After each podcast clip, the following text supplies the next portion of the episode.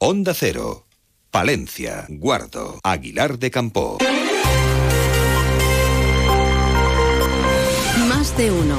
Onda Cero Palencia. Ana Herrero.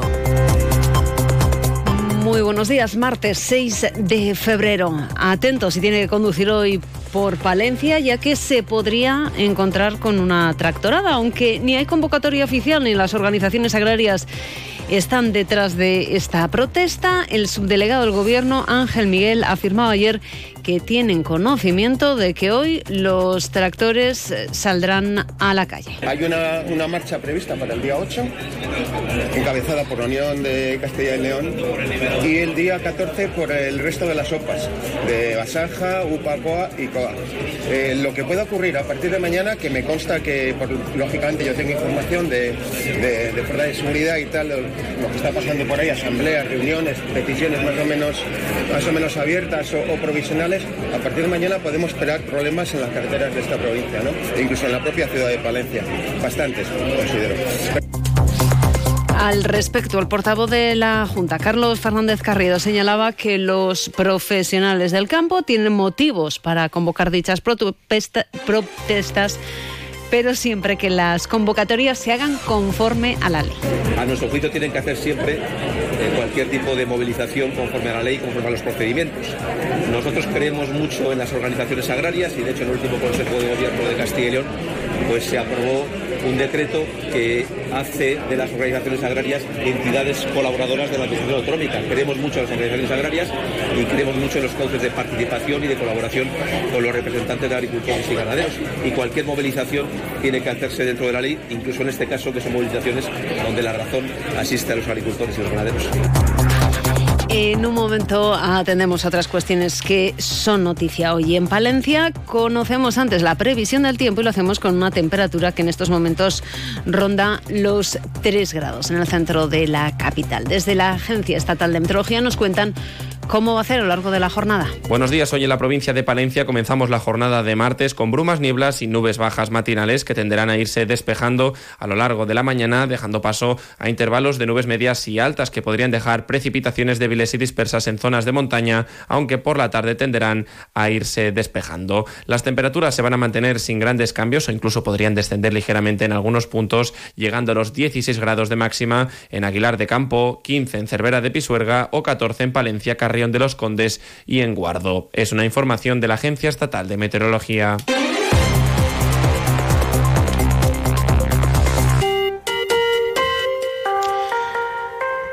Revés a la paralización de las obras del Salto del Carnero en la capital, Adif no admite el requerimiento presentado por el Ayuntamiento de Palencia contra el proyecto de obras para esa salida de la alta velocidad de la capital en la línea Palencia-Aguilar de Campo. El consistorio ya ha recibido contestación en la que se resuelve, según indica el texto, inadmitir el requerimiento, requerimiento previo formulado por el Ayuntamiento de Palencia por ser manifiestamente extemporáneo.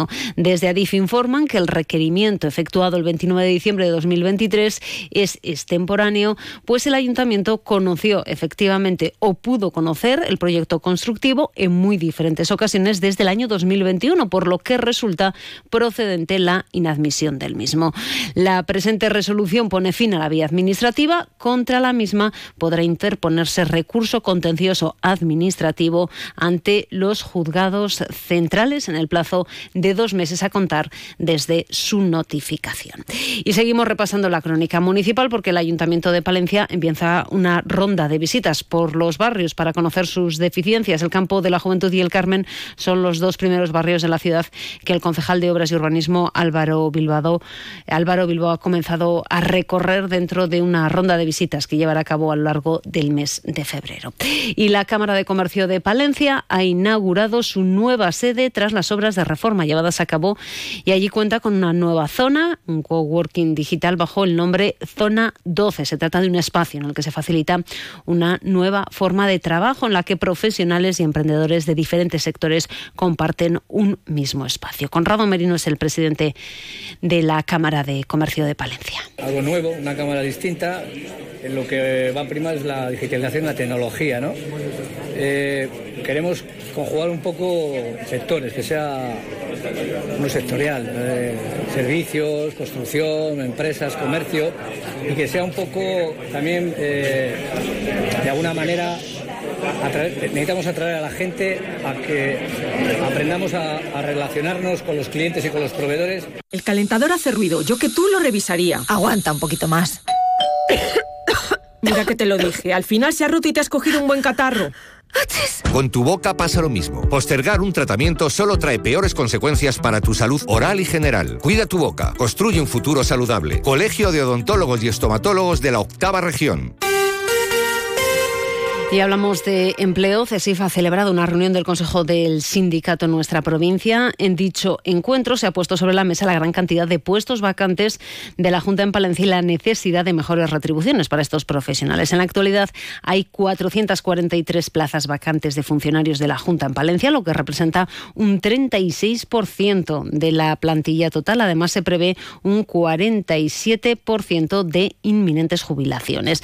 En el caso de la sanidad, en los próximos cinco años, habrá 72 médicos de atención primaria que han superado los 65 años y 42 enfermeras en la misma situación. Escuchamos a Paz Palacín, responsable del sector de sanidad en Palencia. Nos preocupa muchísimo, sobre todo por el tema de que no hay eh, mm, personal para reposición. El número de mires que salen no es el suficiente y luego se fugan a otras comunidades. Eh, por lo cual estamos presionando para que las retribuciones eh, se igualen con otras comunidades, tanto en, en todas las categorías como en el caso también puede ser de los MIR. Y respeto por Castilla y León es el lema de la manifestación que este sábado se va a celebrar en Valladolid. Sindicatos, plataformas en defensa de los derechos de la mujer, Asociación para la Recuperación de la Memoria Histórica, PSOE Izquierda Unida, la UPP o la Federación de Asociaciones de Vecinos se suman al llamamiento para que los castellano y leoneses se movilicen contra las que dicen políticas excluyentes de la extrema derecha. En el mes de marzo se cumplen dos años desde que se alcanzó acuerdo eh, entre PP y Vox eh, y lejos de avanzar lo, que, lo único que estamos viviendo ahora mismo son políticas que ponen en peligro derechos que hasta ahora considerábamos eh, conquistados. Pues precisamente de la comunidad seguimos hablando y de la celebración del 23 de abril, el Día de Castilla y León, una celebración que se va a llevar a cabo en todas las capitales de provincia de la comunidad. Lo anunciaba en Palencia el consejero de la presidencia, Luis Miguel González Gago. La Junta pretende que este próximo 23 de abril sea más festivo, asequible y cercano a todos los ciudadanos de la comunidad autónoma, acercándola a todos los rincones de Castilla y León. Respetando y promocionando también la fiesta en la campa de Villalar, el Gobierno autonómico quiere ofrecer una jornada lúdica y familiar en las principales ciudades de nuestra comunidad autónoma. Onda Cero con el mundo rural palentino. En Onda Cero hablamos de nuestros pueblos, de sus gentes e iniciativas.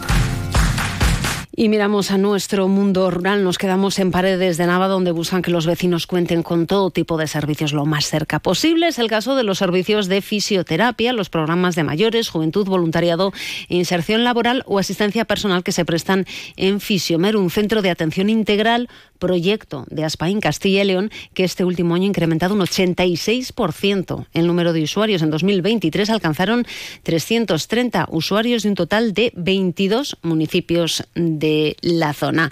Y último apunte para la cultura, el Centro Cultural Provincial acoge la exposición Tauro Catapsia del veterinario y artista Luis Alberto Calvo, que va a poder verse hasta el 3 de marzo.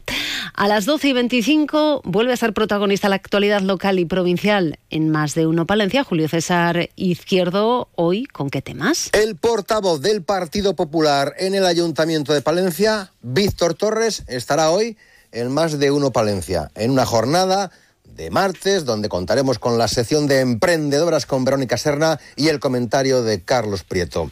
Será a partir de las 12 y 25 en la radio cercana. Muy buenos días. Terminamos nuestro repaso a la actualidad local y provincial. Alcanzamos las ocho y media. Pasen un buen día.